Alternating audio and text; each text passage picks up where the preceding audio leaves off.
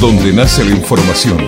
Nada simple para hablar con el ministro de Educación de la Nación, Nicolás Trota, que como siempre tiene la gentileza de atendernos en la mañana de Radio Andina para toda la provincia de, Mendoza. Ministro, buen día, como siempre, mil gracias por su este, tiempo y, que cada vez que lo requerimos nos atiende a Radio Andina. Con Marcelo López, Deña Gómez y todo el equipo de Nada Simple tenemos el gusto de saludarlo. Buen día, ¿cómo le va? Todo muy bien, todo muy bien, buenos días. Buenos días. Bueno, ministro, em, arranquemos este, por, por la buena noticia que es la paritaria docente y después en todo caso nos metemos como cómo seguimos con la presencialidad y demás. Y esto que decíamos en la introducción de que ayer Mendoza ya arrancó con la presencialidad total en la escuela, en la escuela primaria. La, buena noticia es que hubo un avance, se cerró la, la, paritaria docente, este, después de mucho tiempo donde la paritaria había desaparecido, en este gobierno se vuelve a negociar con los docentes. ¿Cuál es el alcance real que tiene esto para los docentes de todo, de todo el país, ministro? Bueno, es la séptima paritaria nacional docente que, firmamos. ¿no? Nosotros habíamos acordado en el mes de febrero una paritaria del 34,5% que impacta en el salario inicial de todos los maestros de Argentina, que llegaba en el mes de septiembre a 37 mil pesos como salario inicial garantizado para un docente que se inicia en la carrera docente y pero eso lo habíamos negociado en el marco de una proyección de inflación del 29%, que lamentablemente no se pudo cumplir porque hubo un proceso inflacionario que superó lo que era esa proyección, por eso adelantamos la convocatoria, acordamos con los cinco sindicatos nacionales un aumento de enero a diciembre de 45,5% que llevaría el salario inicial garantizado para todos los maestros en la Argentina a 40 mil pesos en el mes de diciembre, 39 mil en noviembre y 38 mil en octubre, de manera escalonada hasta llegar a 40 mil. Esto impacta principalmente como una referencia para la negociación en cada una de las jurisdicciones de nuestro país, en las 24 jurisdicciones, y al mismo tiempo opera como garantía de un salario inicial. Aquellas jurisdicciones que tengan algunos maestros por debajo de ese piso, opera o funciona el fondo compensador, que el Estado Nacional le transfiere a la jurisdicción la diferencia para que todos los docentes cobren ese salario inicial de bolsillo garantizado por un cargo docente. Eh, eh, ministro, eh, esto obviamente es, es, un avance importante para, para los salarios, pero ¿cuántas provincias hoy están por debajo de ese, de ese número mínimo que se acaba de, mm, de cerrar? Hoy hay cuatro provincias que solicitan el fondo compensador para pagar la diferencia en algunos cargos docentes, ¿no? Y, tenemos que ver a partir de esta modificación si alguna provincia adicional se suma al fondo compensador que es la garantía del Estado Nacional. Eh, bien, ministro, pasemos al otro tema, al que nos preocupa a los padres, a los, a los docentes, obviamente también a los, a los alumnos. Em, ¿Cuál es la evaluación que hacen hoy ustedes a, nivel nacional de cómo se está volviendo a la presencialidad a, las aulas, de cómo se está este, manejando la, la, pandemia hasta el día de hoy? En todo caso, después nos metemos con lo que empezaron a, analizar en la, en la jornada de ayer, ministro. Bueno, hoy la realidad es que en las 24 jurisdicciones educativas tenemos presencialidad. Eso implica un fuerte compromiso de toda la comunidad educativa y también es el reflejo de la mejora de los indicadores sanitarios y epidemiológicos, que por supuesto está vinculado a lo que ha sido el avance del proceso de vacunación. Más del 60% del total de la población tiene al menos una dosis y más del 26% ya tiene las dos dosis de las vacunas contra el COVID-19 tenemos que seguir avanzando en ese proceso de vacunación, que es lo que nos va a permitir, sosteniendo los cuidados, adicionalmente, por supuesto, superar la realidad de la pandemia. Y inclusive había cuatro jurisdicciones que no habían logrado recuperar la presencialidad luego de la segunda ola antes del receso invernal, pero con el receso y con la mejora, que ya llevamos 13 semanas de mejora de los indicadores, pudieron iniciar luego del receso invernal la presencialidad en todo el sistema educativo de cada una de las provincias. Ahora, ministro, ustedes no son muy partidarios de eh, llegar a la presencialidad total todavía como pasa en la ciudad de Buenos Aires y en, y en Mendoza eh, con la escuela primaria, ¿no? No es lo que nos recomiendan los especialistas, ¿no? Es lo que empezamos a debatir ayer con los especialistas, como lo hacemos de manera sistemática. Los especialistas nos marcaron y ayer participaron representantes de la Sociedad Argentina de Pediatría, de la Organización Mundial de la Salud, de la Organización Panamericana de la Salud, de UNICEF y especialistas de distintas universidades para ver, con esta mejora de los indicadores, con el avance del proceso de vacunación, qué medidas podemos adoptar que nos permitan intensificar la presencialidad, pero sin poner en riesgo el cuidado de la salud. Y siempre repetimos una y otra vez, que son decisiones que exceden al campo educativo, son medidas sanitarias, que nosotros por supuesto reflejamos en el marco del debate en el Consejo Federal de Educación. Y yo soy el principal interesado que en algún momento los especialistas nos digan se puede eliminar el distanciamiento físico dentro del aula, pero no es lo que nos han manifestado hasta el momento. Estamos analizando la posibilidad de reducir ¿no? el distanciamiento en algunos casos, compensando ese, esa reducción con otras medidas que puedan eh, permitir un regreso seguro o sostener un regreso seguro a la presencialidad. Lo vamos a seguir debatiendo hoy con los especialistas, hay un fuerte intercambio entre ellos para generar una propuesta en ese sentido y luego, por supuesto, la vamos a discutir y promover en el marco del Consejo Federal de Educación. ¿Y qué eh, propuestas se están debatiendo? ¿Qué así como para que nos pueda adelantar algo, digo, ¿cómo se puede aumentar este, la presencia educativa sin aumentar la presencialidad, aunque parezca una contradicción?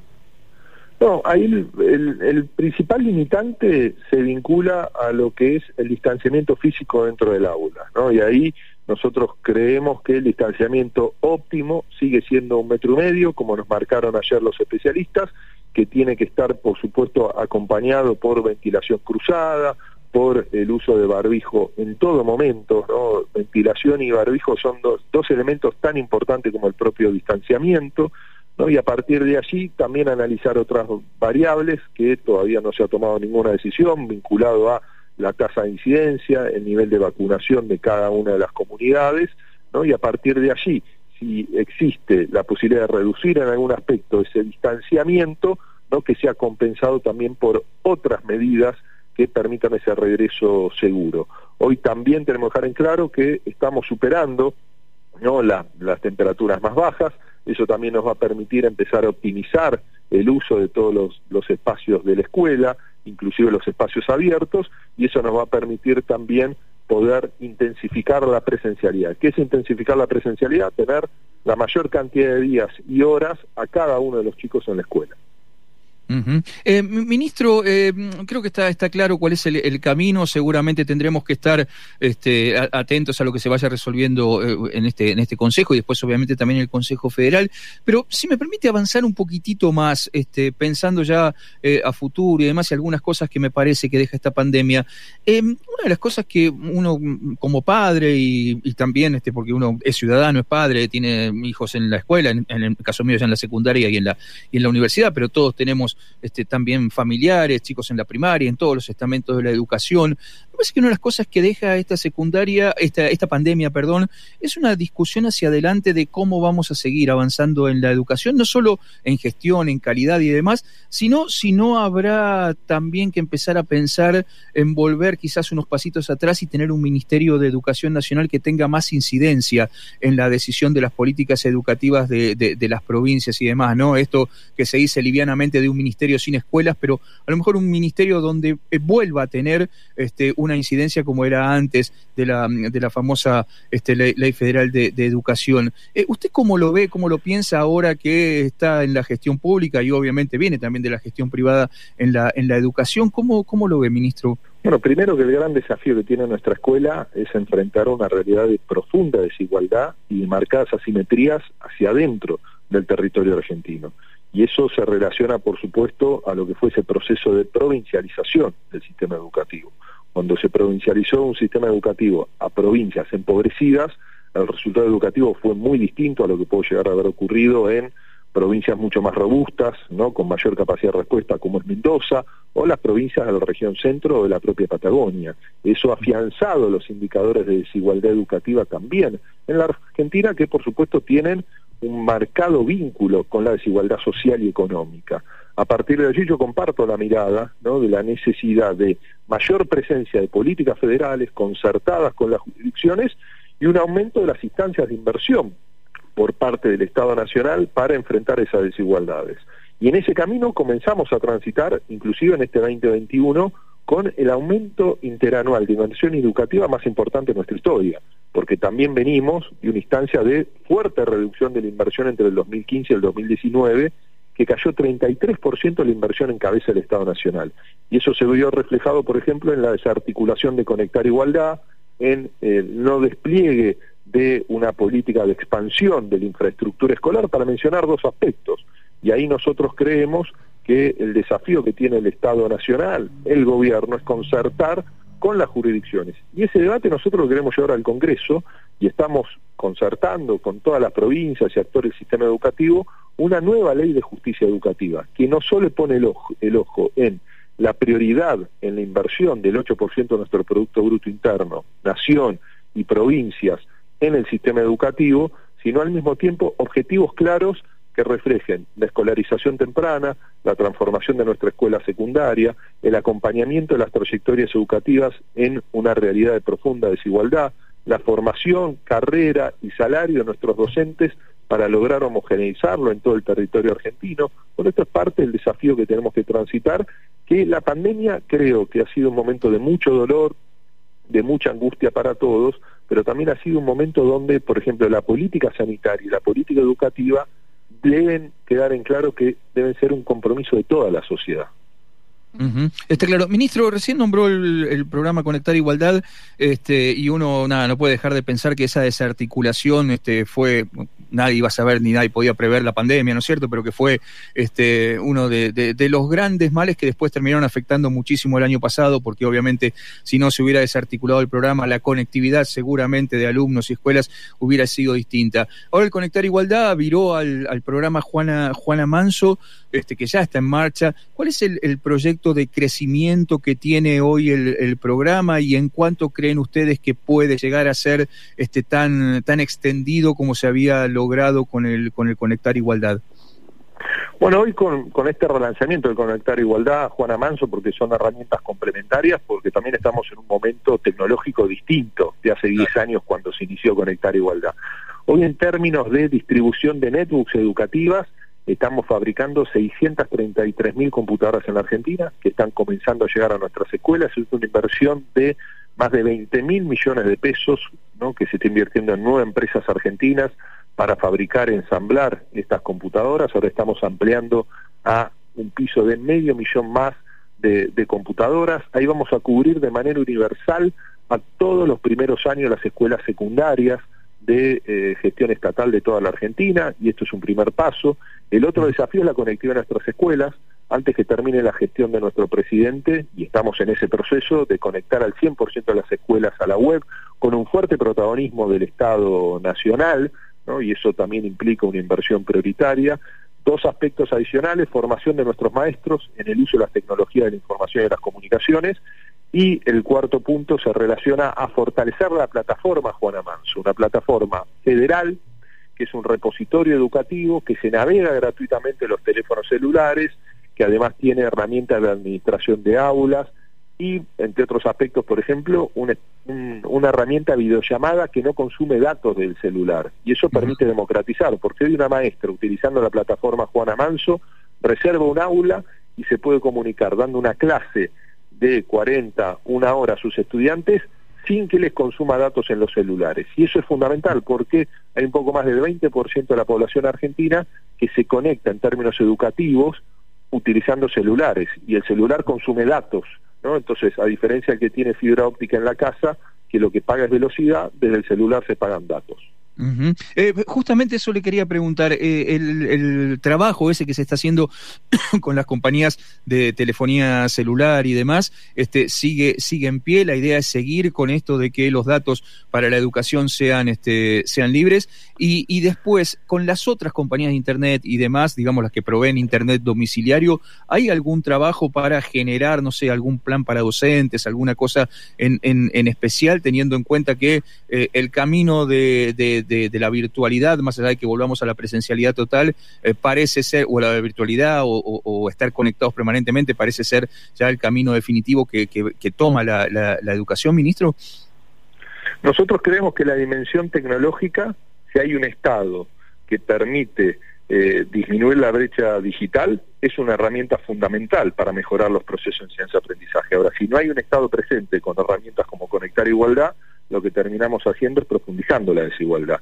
Entonces, ahí para nosotros eh, dejar en claro algunos aspectos. El compromiso de las tres empresas de telefonía celular, porque las empresas de telefonía celular, a las páginas educativas jurisdiccionales, pero también a la plataforma Juana Manso, a las plataformas, las universidades, es un aporte de esas empresas a la gratuidad de la navegabilidad. El Estado no tiene que pagar ese servicio, lo absorben las empresas. Y ahí tenemos que reconocer el compromiso de las tres empresas de telefonía celular en ese, en ese sentido. Luego tenemos la tarifa eh, de, servicio básico universal, ¿no? la tarifa social en cuanto a la conectividad, ¿no? que eso permite también un, un precio justo, ¿no? lo que es un servicio público como es la conectividad, y en los próximos días también estamos anunciando ¿no? Eh, un adicional para los beneficiarios de las becas Progresar para que puedan tener un mejor acceso a la conectividad. En el caso de los docentes, nosotros en el marco de la paritaria nacional docente hay un componente de aporte por cargo docente de mil pesos por mes vinculado a la conectividad de los docentes y eso lo aporta el Estado Nacional. ¿no? Entonces eso también colabora y ayuda a garantizar la conectividad, por un lado, de los maestros y maestras a partir del aporte del Estado Nacional, pero al mismo tiempo eso lo queremos llevar al marco de las becas Progresar, que vamos a estar alcanzando en el mes de septiembre un millón de beneficiarios de las becas Progresar, que es una herramienta fundamental para fortalecer las trayectorias educativas en lo que es los estudios universitarios, pero al mismo tiempo para que jóvenes terminen la educación obligatoria o transiten también instancias de formación profesional. Ministro, todas eh, estas eh, todas estas ideas y los programas que e incluso todos los los acuerdos que se hacen, ¿por qué a veces parece que cuesta verlos en las escuelas que están un poco más alejadas del centro, ¿no? Incluso no tan lejos, le hablo de la provincia de Mendoza, no tan lejos del radio céntrico, sino este cuesta a veces verlo en la realidad. Digo, escuelas que no tienen conectividad de ningún tipo, no solamente las familias de los estudiantes, sino las propias escuelas, docentes que tienen, eh, a pesar de esta paritaria, sueldos que no les terminan de alcanzar y al mismo tiempo cosas que dependen de la propia provincia, que son instituciones edilicias que no están en condiciones. Y todo eso hace que después los chicos, los pibes, las pibas, no puedan continuar con la calidad que a todos nos gustaría las clases. ¿Cuáles son las medidas que no están, por qué cree ustedes que eso no se puede ver en el aula, en lo cotidiano? Bueno, yo creo que es una respuesta progresiva, no hay soluciones mágicas en ese sentido. Yo no quiero tener una mirada maniquea de lo que han sido los procesos educativos, pero en términos objetivos, Argentina había logrado, por ejemplo, a partir de la ley de financiamiento educativo, poner un horizonte de priorización de la inversión que la inversión es condición indispensable para una mejor escuela, no es condición suficiente, porque también tiene que tener un marco de articulación, de planificación, de priorización de lo que debe ser esa agenda. Y al mismo tiempo la realidad de desigualdad. Cuando la desigualdad se expande, eso por supuesto impacta en las condiciones sociales y en los propios aprendizajes de los sectores que están en realidades de derechos vulnerados. Ahora, ¿qué estamos planteando nosotros? El desafío de darle continuidad a una priorización de la inversión. Por ejemplo, en infraestructura escolar, la inversión este año ha crecido 600%. Eso no da una respuesta inmediata a todos los desafíos que tenemos, pero va marcando un horizonte de avance en ese sentido, tanto en la remodelación de escuelas como en la construcción de nuevos establecimientos educativos. Hoy tenemos más de 600 obras en cabeza del Estado Nacional con financiamiento nacional de la construcción de nuevas escuelas, su ampliación y remodelaciones integrales de las escuelas. Para mencionar un ejemplo, nosotros a partir de lo que fue el terremoto del 18 de enero, en algo muy puntual, el Estado Nacional está invirtiendo en la provincia de San Juan más de mil millones de pesos para la remodelación de 32 escuelas. Para mencionar un ejemplo muy puntual, hoy estamos invirtiendo en la construcción de más de 250 en un proceso de expansión de escuelas de educación inicial. Las becas Progresar que mencionaba han aumentado 170% su inversión este año y estamos duplicando la cobertura, ¿no? Y eso es posible también a partir del el aporte solidario a las grandes fortunas, porque el 20% de lo que se recauda allí se invierte de manera direccional en las becas Progresar. Lo que mencionábamos con la paritaria nacional docente, cuando se abandonó la paritaria se había puesto un reflejo de un enganche entre el salario mínimo vital y móvil y el salario inicial garantizado. Se eliminó la paritaria y el salario inicial garantizado aumentaba cuando aumentaba el salario mínimo vital y móvil un 20% por arriba de eso. ¿Qué hicimos nosotros? Anulamos ese enganche porque decimos la negociación es lo que nos permite recuperar salario. Hoy el salario inicial garantizado está 37% por arriba del salario mínimo vital y. Esto implica una resolución del problema salarial, no claro, no es una resolución, pero venimos en un proceso progresivo de recuperación de capacidad de compra del salario. Y eso hay que sostenerlo no durante un año, no durante un lustro, sino en una realidad de mucha desigualdad como transitamos durante más de una década. Y eso es lo que tenemos que concertar políticamente, con todas las provincias, pero también con todas las fuerzas políticas.